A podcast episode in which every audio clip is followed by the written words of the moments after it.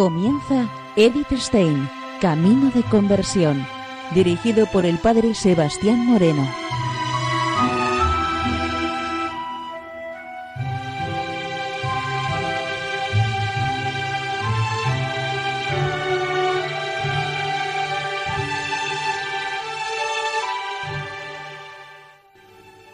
Muy buenos días, nos de Dios. Seguimos conociendo a Edith Stein, Camino de Conversión. En esta emisión de hoy vamos a continuar con el escrito Amor con Amor que dejábamos la semana pasada. Nos comenta Edith Stein lo siguiente. El celo ardiente por la salvación de las almas fue lo que empujó a Teresa a nuevos cometidos. Un día la visitó un franciscano que venía de las misiones y le contó la situación de, desolada en que se encontraban los hombres en los países paganos. Conmovida se retiró a la ermita del jardín. Clamaba a nuestro Señor suplicándole diese medio como yo pudiese algo para ganar algún alma para su servicio, pues tantas llevaba el demonio y que pudiese mi oración algo, ya que yo no era para más. Habiendo pasado muchos días en esta angustia del alma, se le apareció el Señor consolándola con las siguientes palabras. Espera un poco, hija, y verás grandes cosas. Seis meses más tarde se cumplió la promesa. En la primavera de 1567 recibió la noticia de la visita del general Juan Bautista Rubeo a los conventos de España. Siempre nuestros generales residen en Roma y jamás ninguno vino a España y así parecía cosa imposible venir ahora. Mas como para lo que nuestro Señor quiere no hay cosa que lo sea, ordenó su Majestad que lo que nunca había sido fuese ahora. Una monja que había abandonado su convento para fundar otro tenía mucha razón de temer la visita del general. Este tenía el poder de deshacer la nueva obra. De acuerdo con el obispo de Ávila, al que estaba sujeto el nuevo convento, le invitó a que las visitara. Vino y Teresa le narró con toda veracidad la historia de la nueva fundación. Él se pudo convencer a los ojos vista del Espíritu que animaba a aquel convento y se conmovió profundamente. Lo que sus ojos veían era la realización más perfecta del fin por el que él había venido a España también él pensaba en una reforma de toda la orden, en torno a las viejas tradiciones, pero no tenía el coraje de hacerlo tan radicalmente como lo hacía la Madre Teresa. Felipe II le había pedido venir a España para que renovase en sus conventos la disciplina claustral. En otras partes no había sido recibido con mucho entusiasmo. Él mismo hizo a Teresa confidente de sus preocupaciones. Teresa, por su parte, le abrumaba con el amor y la confianza de una hija antes de abandonar Ávila, y le dio muy cumplidas patentes para que pudiese fundar más conventos de monjas reformadas. Todos los nuevos conventos venían de estar sujetos directamente al general. Ningún provincial podía alegar derechos para impedir las nuevas fundaciones, ni entrometerse en sus negocios de vuelta a Madrid, habló el padre Rubeo entusiasmado con el rey, de Teresa y su obra. Felipe II se encomendó a las oraciones de Teresa y sus hijas, y a partir de entonces fue el amigo más poderoso y el protector de la Reforma. De vuelta a Roma, envió el general a Teresa más poderes por los cuales podía fundar dos conventos de varones según la regla primitiva, siempre que consiguiera el permiso del provincial actual y de su predecesor.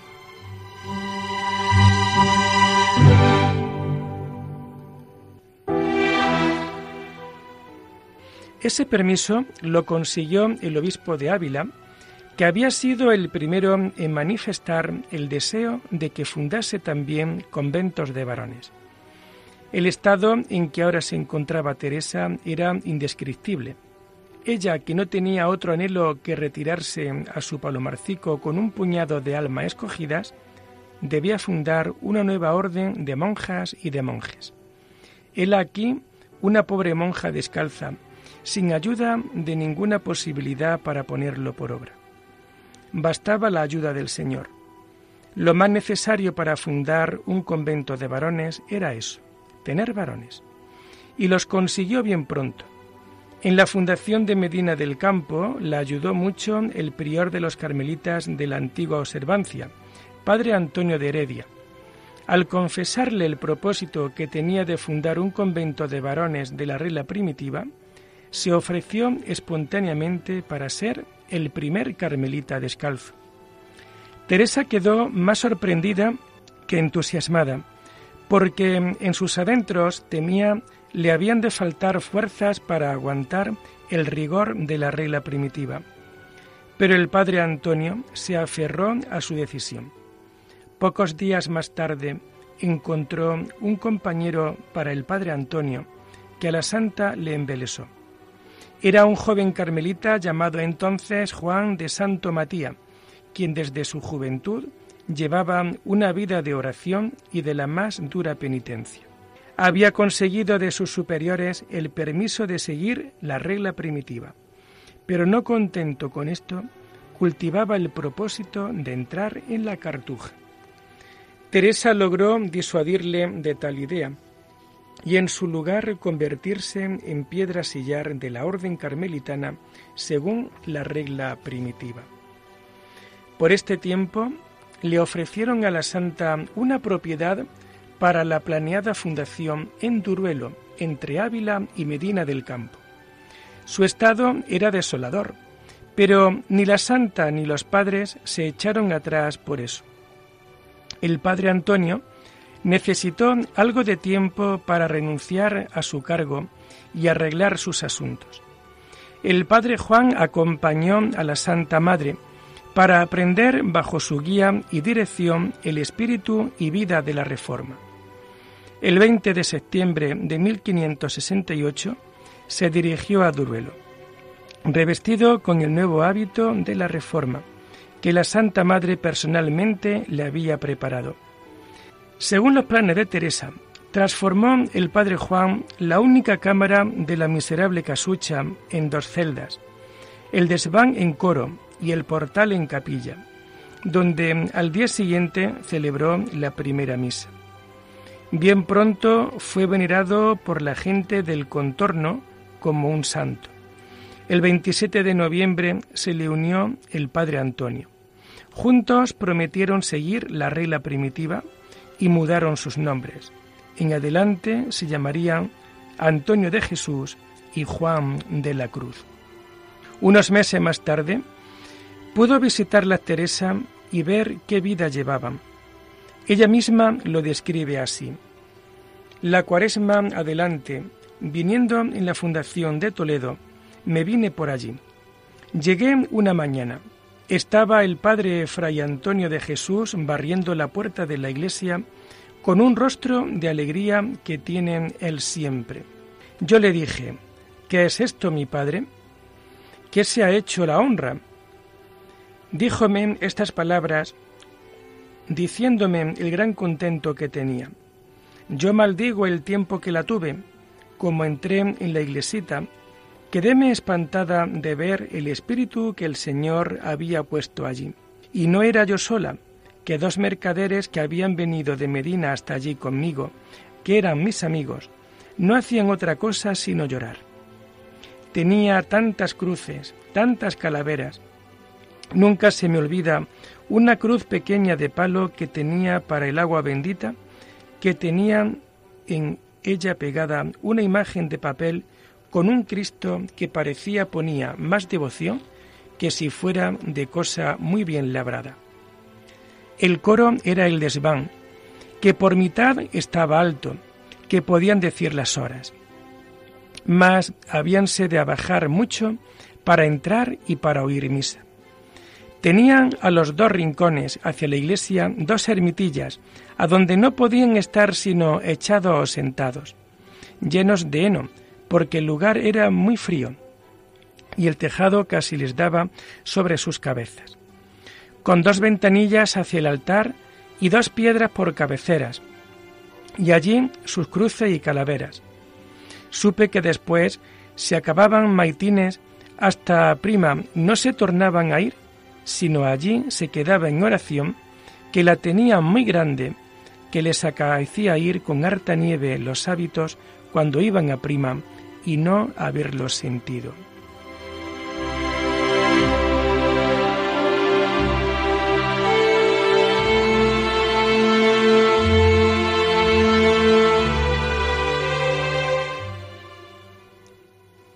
Y seguimos con Edith Stein, Camino de Conversión. Nos dice Edith lo siguiente. Duruelo fue la cuna de la Reforma entre los varones. Desde aquí se extendió vitalmente, siempre acompañada con la oración y consejo maternales de la Santa, pero andando por sus pies. El humilde Juan de la Cruz, el gran santo y doctor de la Iglesia, ha inspirado el Espíritu. Él era todo un hombre de oración, de penitencia e iluminado sobrenaturalmente para la guía de almas. La dirección externa la asumieron otros, junto al padre Antonio, el sufrido italiano padre Mariano y el padre Nicolás Doria. Pero de entre todos destaca el fiel protector de la Madre Teresa, a quien ella veía como el instrumento principal de la reforma, el padre Jerónimo Gracián, de la Madre de Dios. Teresa misma, desde que había abandonado la tranquilidad del convento de San José para fundar el de Medina del Campo, apenas había tenido tiempo de gozar del silencio claustral.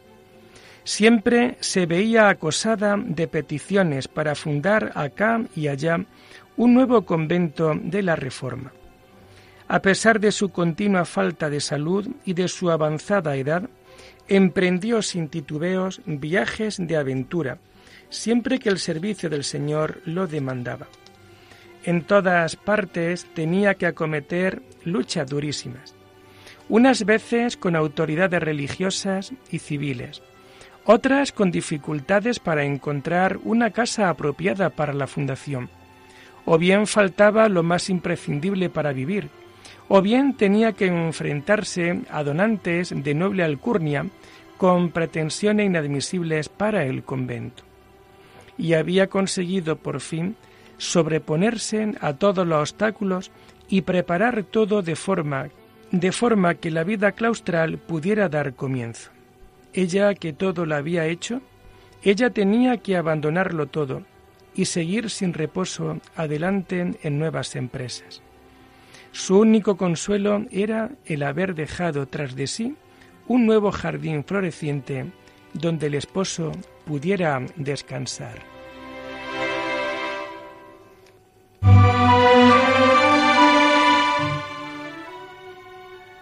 Mientras los jardines espirituales de Teresa iban dejando su perfume por toda España, su otra cuna espiritual, el convento de la Encarnación, se encontraba en un estado desolador. Los ingresos no crecían en proporción al número de monjas, y acostumbrada éstas a vivir cómodamente y al no darle la santa pobreza ninguna alegría como a las monjas reformadas por Teresa, de ahí que se arraigó el disgusto y somnolencia espirituales. El año 1570 vino a la encarnación el padre Fernández de la Orden de Santo Domingo. El Papa Pío V le había nombrado visitador apostólico con la encomienda de examinar la disciplina claustral en todos los conventos de Castilla. Como había conocido profundamente alguno de los conventos reformados de Teresa, debió de haberle estremecido el notorio contraste. Prescribió una cura radical. En virtud de su poder de visitador apostólico, nombró a la Madre Teresa como priora del convento de la Encarnación y la obligó a volver inmediatamente a Ávila para tomar posesión de su cargo. Arrancada casi bruscamente de su labor de fundadora, tuvo que echarse a los hombros esa tarea. Exhortada directamente por el Señor, se dispuso a realizar este servicio si bien ella aclaró por escrito, con la aprobación del padre Fernández, que seguiría viviendo bajo la regla primitiva. se puede muy bien comprender la indignación de las monjas a las que se les imponía una priora sin haberlas ellas elegido. Y más cuando ésta era una hermana que con ellas había vivido hacía ocho años y a la que veían como una aventurera e inquieta fundadora. La tormenta inició cuando el padre provincial, padre Ángel de Salazar, la introdujo en el convento. No consiguió que le escuchasen en medio de un grupo que gritaba ferozmente. El canto del Te Deum que él entonó fue cubierto por los gritos de indignación, pero la bondad y la humildad de Teresa consiguieron finalmente aplacar los ánimos de las monjas que regresaron a sus celdas.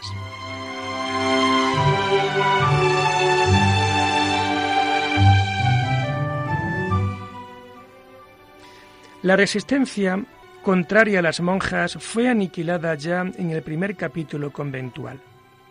¿Cuál no sería su asombro cuando, al oír la campana de oficios y entrar en la sala capitular, vieron en la silla prioral una imagen de Nuestra Señora del Carmen, sosteniendo en sus manos las llaves del convento y a sus pies, de rodillas, a la nueva priora.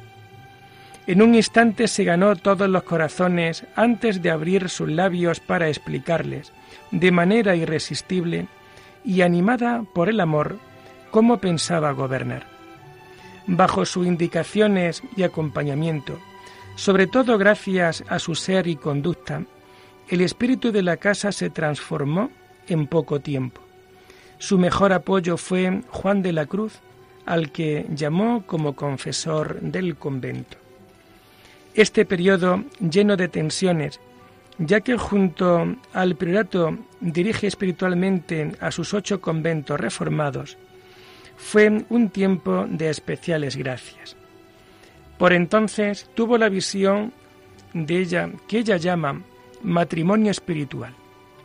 El 18 de noviembre de 1572 se le apareció al Señor durante la comunión y dióme su mano derecha y díjome, mira este clavo, que es señal que será mi esposa desde hoy. Hasta ahora no la habías merecido. De aquí adelante, no sólo como criador y como rey y tu Dios mirarás mi honra, sino como verdadera esposa mía. Mi honra es ya tuya y la tuya mía. Desde ese instante comenzó Teresa a vivir la unión beatificante con Dios, unión que había que había ido experimentando en las últimas décadas y que había llevado a morir a sí misma, con grandísima alegría de haber hallado reposo y que vive en ella Cristo. Como primer efecto de esta unión, señala un olvido de sí que verdaderamente parece ya no es como queda dicho, porque todo está de tal manera que no se conoce ni se acuerda para ella, ha de haber cielo ni vida ni honra, porque toda está empleada en procurar la de Dios.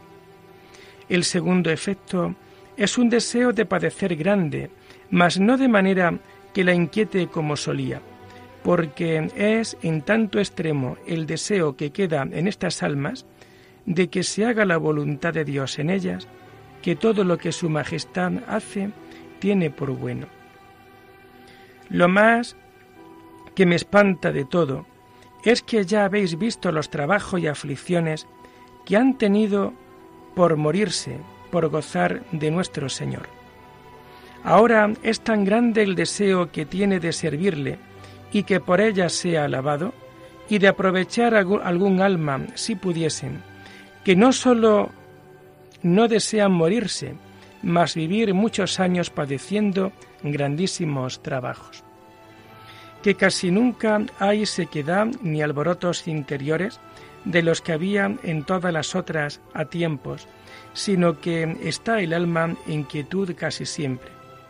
Pasa con tanta quietud y tan sin ruido todo lo que el Señor aprovecha aquí el alma y la enseña, que me parece es como en la edificación del templo de Salomón, donde no se había de oír ningún ruido.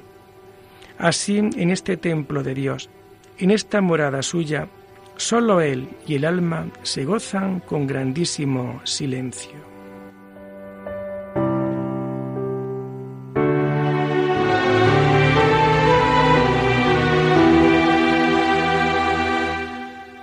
Y nos comenta Edith lo siguiente. La gracia más altas que un alma puede recibir eran bien necesarias para fortalecer a la santa contra las terribles tormentas que bien pronto habían de irrumpir contra la reforma. Ya incluso durante su priorato, en la Encarnación, tuvo que reemprender sus viajes de fundadora, dejando una sustituta en Ávila. Cuando acabó su priorato, tuvo que hacer gran esfuerzo para no volver a ser elegida. Tanto era el amor que le habían cogido cuanto grande había sido la oposición a su cargo al inicio. Su humildad y bondad, su natural simpatía y sus sabias medidas dieron como resultado la superación de la ruptura entre calzado y descalzos. No tan afortunados fueron sus hijos espirituales. Ellos habían fundado más de dos conventos permitidos por el general de la orden, el padre Rubeo. Esto se hizo por indicación del visitador apostólico de Andalucía, el padre Vargas, pero sin el permiso de los superiores de la orden. Su extraordinaria vida de penitencia, que la misma santa contempló a veces con preocupación, y su celo por las almas, despertaron pronto la admiración del pueblo. Esta situación y la preferencia mostrada por el visitador apostólico hacia los conventos reformados provocó entre los no reformados un cierto recelo de que pronto quedarían eclipsados o que la reforma podría afectar a toda la orden. Sus mensajes enviados al general, calificando a los descalzos de desobedientes y agitadores, fueron aceptados.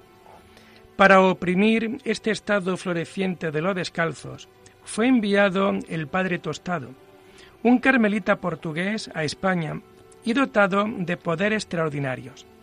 Estalló así la lucha entre los dos, entre las dos ramas de la orden. Esta situación fue muy dolorosa para ese corazón humilde y amante de la paz de la Madre Teresa. Estos ataques amenazaban con destruir la obra de toda su vida. Ella misma fue calificada por el nuncio en España como inquieta y andariega, desobediente y ambiciosa que arrogantemente pretendía enseñar a los demás como un doctor a pesar de la prohibición paulina. También se le ordenó elegir uno de sus conventos para quedarse allí y no andar en más viajes.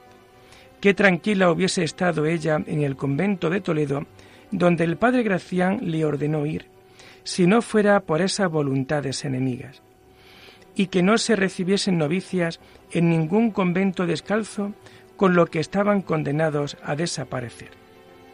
Sus hijos fueron perseguidos e injuriados. El padre Juan de la Cruz, que se mantuvo lejos de toda disputa, fue capturado y llevado prisionero al convento de los Calzados en Toledo, hasta que la Virgen, su protectora desde la infancia, le libró milagrosamente. En medio de esta tormenta que a todos desanimó, Teresa resistió junto con sus hijas impetraba a los cielos, y no se cansaba de animarlas continuamente en sus cartas, y de buscar la ayuda de sus amigos para convencer al Padre General de la auténtica situación y buscando la protección de los poderosos y del Rey.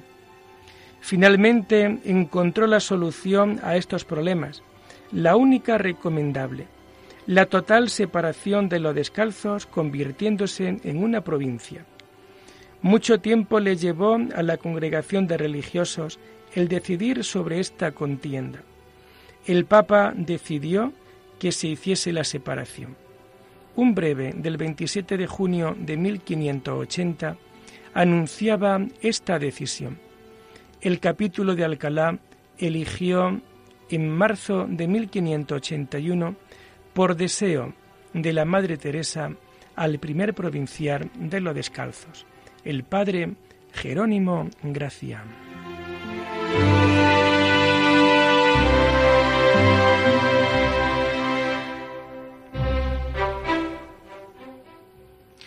Y lo dejamos aquí por hoy, invitándoles a seguir profundizando en la vida y en el mensaje de Edith Stein. Hasta la próxima semana. Muy buenos días en el Señor.